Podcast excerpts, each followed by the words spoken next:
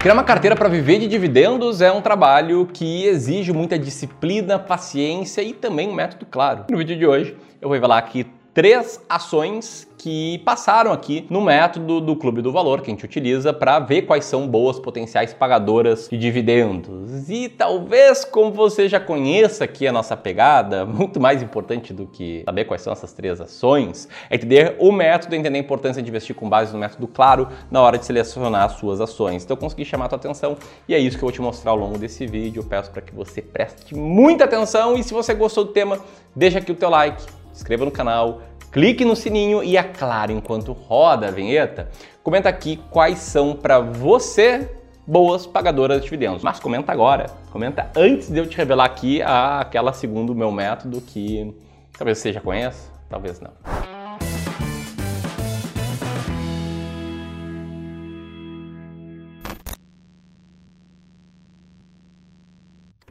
Assim, quando a gente fala em boas pagadoras de dividendos, eh, tem algumas empresas que se repetem, né?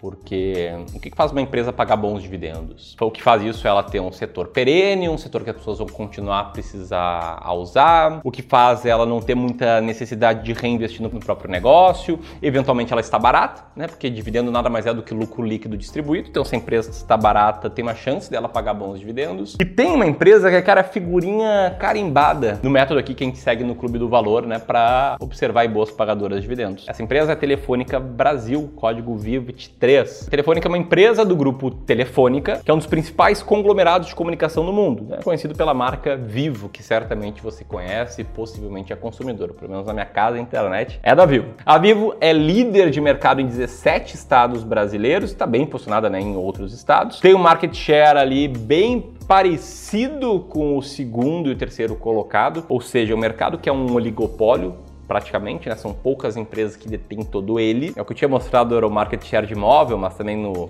pós-pago ela também tem uma, uma posição ali parecida. E recentemente a Vivo comprou ativos de uma empresa que eu não posso citar aqui nesse vídeo, porque traz, cara, como traz hate citar essa empresa. E aumentou a base de clientes de 100 milhões para 112 milhões. Eu quero ver quem descobre que empresa é essa que eu não posso citar. É que nem ali no Harry Potter o Voldemort, aquele que não deve ser nomeado, que senão traz muita gente emocionalmente comprometida com uma ação, tá? Enfim, esses clientes que eram dessa empresa que eu não vou citar, agora são Vivo, eles aumentaram em 135 milhões a receita líquida para Vivo. É, a Vivo estima uma sinergia de até 5,4 bilhões com ativos dessa empresa não nomeada. Enfim, Sobre a Vivo, tá? A composição acionária dela, formada pela Telefônica SA, com 30% do capital social, também com a Telefônica Latinoamérica Holding, com 24% do capital, tem a SP Telecomunicações Participações, com 19%, e minoritários, né, que aqui envolve você, se você tem ações da Vivo, por exemplo, com 25%. Essa empresa tem um cash yield atual de 6,88%, e se você olhar no site como um status invest da vida, vai ver que o dividend yield atual dessa empresa é de 7% mais ou menos. Assim como você vai ver que ela costuma distribuir dividendos anualmente, é uma maquininha de distribuição de dividendos, o que fez com que o dividend yield histórico dela também fosse bastante alto recorrentemente alto ao longo de vários anos pelos motivos que eu já citei aqui. Isso ela mostra também né, nos dados da própria empresa, né? ela mostra ali qual foi o dividend yield histórico. Agora, vamos lá, bem franco, tá? olha aqui nos meus olhos. Dane-se saber que a Vivo paga bons dividendos. Por quê? Porque se você não tem um método e convicção no método para chegar nesse resultado, você vai depender de eu, Ramiro, gravar um vídeo assim, ou de outras pessoas gravarem vídeos. E a gente até pode citar a empresa, mostrar tudo que eu mostrei sobre elas, que eu não posso te passar uma convicção no método. Não consigo fazer isso sem que você entenda esse método. E o método aqui que a gente olha para encontrar boas pagadoras de dividendos, já adianto, não é um método que a gente olha para selecionar ações, mas a gente aprendeu e basicamente a gente adaptou um método que a gente aprendeu nesse livro, chamado Faça a Fortuna com Ações Antes que Seja Tarde, né? Método Décio Bazin, que a gente fez algumas adaptações. Mas o que eu acho que é importante você entender? A gente transformou esse método do Bazin num passo a passo quantitativo que olha apenas para números. Isso é importante, então não tem meu toque humano, eu não acho que a Viva é muito legal e não gosto da concorrente dela, não tem nada disso. E outra coisa importante é entender que o Barsi, né, o maior investidor pessoa física da Bolsa Brasileira, um cara que eu nutro grande admiração, ele já citou várias vezes. Esse método, inclusive, o método dele é muito parecido com esse. E basicamente, tá? Como é que a gente faz aqui no Clube do Valor? valor. A gente fez um backtest dessa estratégia, montando carteiras dia 31 de dezembro de cada final de ano e entram nessas carteiras empresas que têm uma boa liquidez, têm bastante negociabilidade e têm um cash yield médio de 6% ao ano nos últimos pagamentos de dividendo. É um pouco diferente do método do próprio Décio Bazin, porque o método dele envolvia critérios mais qualitativos, critérios não tão baseados apenas em números, como tirar empresas com notícias ruins, como eh, tirar empresas muito endividadas, embora não citasse né, o que seria uma empresa muito endividada, esse tipo de coisa. E aqui é engraçado, né? A segunda empresa que passa nesse critério agora, né, nesse mês de maio, é uma empresa que a gente foi acionista por bastante tempo, porque ela também estava entre as mais baratas da bolsa. Estou citando aqui a Taesa, código TAEE, no caso, pensando em maximizar dividendos com o final 4 final das preferenciais. A Taesa ela é um dos maiores grupos privados de transmissão de energia elétrica do Brasil, dedicada à construção, operação e manutenção de ativos de transmissão de energia elétrica. Possui, ó, te liga, 11.685 km de linha em operação, em operação e 2.329 km em linha em construção, totalizando quase 14, quase não, 14 mil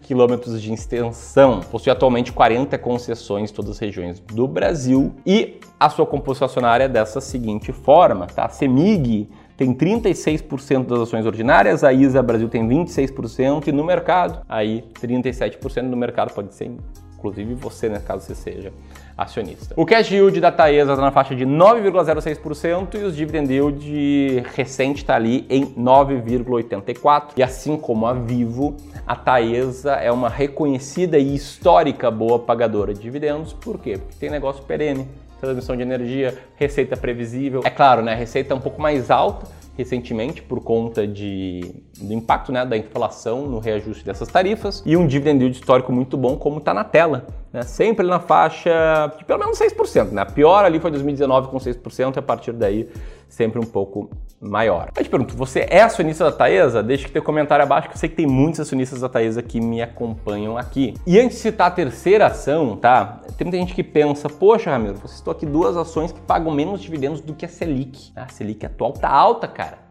Não tá vendo aí? Tá crescendo, não para de crescer. Por mais que às vezes a gente inclusive use títulos, né? Ações pagam mais dividendos que a Selic, fundos imobiliários pagam mais dividendos que a Selic e tal.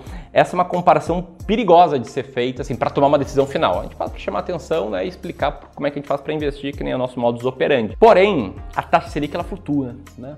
Assim como ela está alta agora, acima de dois dígitos, ela teve a 2% agora há pouco. Então vai ter vezes sim que a taxa Selic vai ficar acima do que o dividend yield das empresas. Porém, uma empresa é um negócio, tem clientes, receita, despesas, funcionários e em tese esse negócio pode repassar a inflação no seu preço. Inclusive o caso da Taesa, a Taesa passa diretamente a inflação no seu preço e até por isso está com dividend yield maior. Já a taxa Selic, ela está alta porque a inflação está alta. Se a inflação começar a cair, pode ter absoluta certeza que a taxa Selic vai começar a cair também, tá? E no Brasil, te liga só nesse gráfico. A gente teve uma taxa de juros muito alta, em especial ali no final dos anos 80 e nos anos 90, no período de hiperinflação, que foi mais de 60% ao ano. E mesmo assim, mesmo com a taxa Selic tendo sido muito alta já nos anos 90 também, te liga só nesse gráfico, linha amarela, linha da estratégia. Essa estratégia de dividendos. A estratégia venceu de longe a linha cinza, que é a linha do CDI, a linha da que seria, né, uma taxa Selic, é investimento a 100% da taxa Selic. Então o que eu tenho a dizer, tá? A taxa de juros muda, os dividendos ficam. Cada cliente nosso tem 20 diferentes ações em carteira,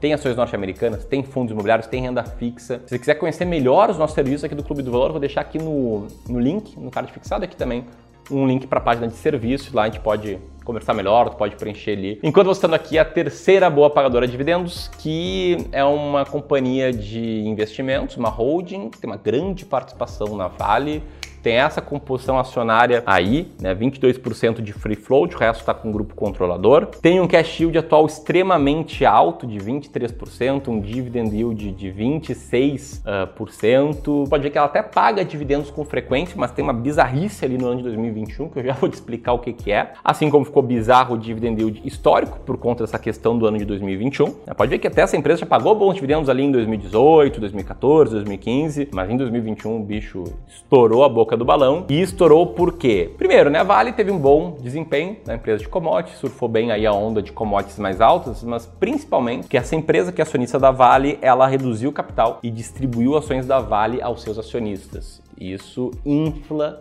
o seu dividend yield, algo que não é recorrente. Atenção, a empresa não vai pagar 20 e tantos por cento ao ano de dividend yield dividendo passado não é garantia de dividendo futuro. Porém, a gente investe com base em métodos claros, quantitativos, e essa empresa passou aí nos três passos. Estou falando aqui da Bradespar de código BRAP4. E não sei se você entendeu, mas o melhor benefício dessa estratégia é ter clareza nas decisões. Se você quiser ter mais clareza nas decisões, conheça nossos serviços. Um grande abraço e até mais. Tchau, tchau.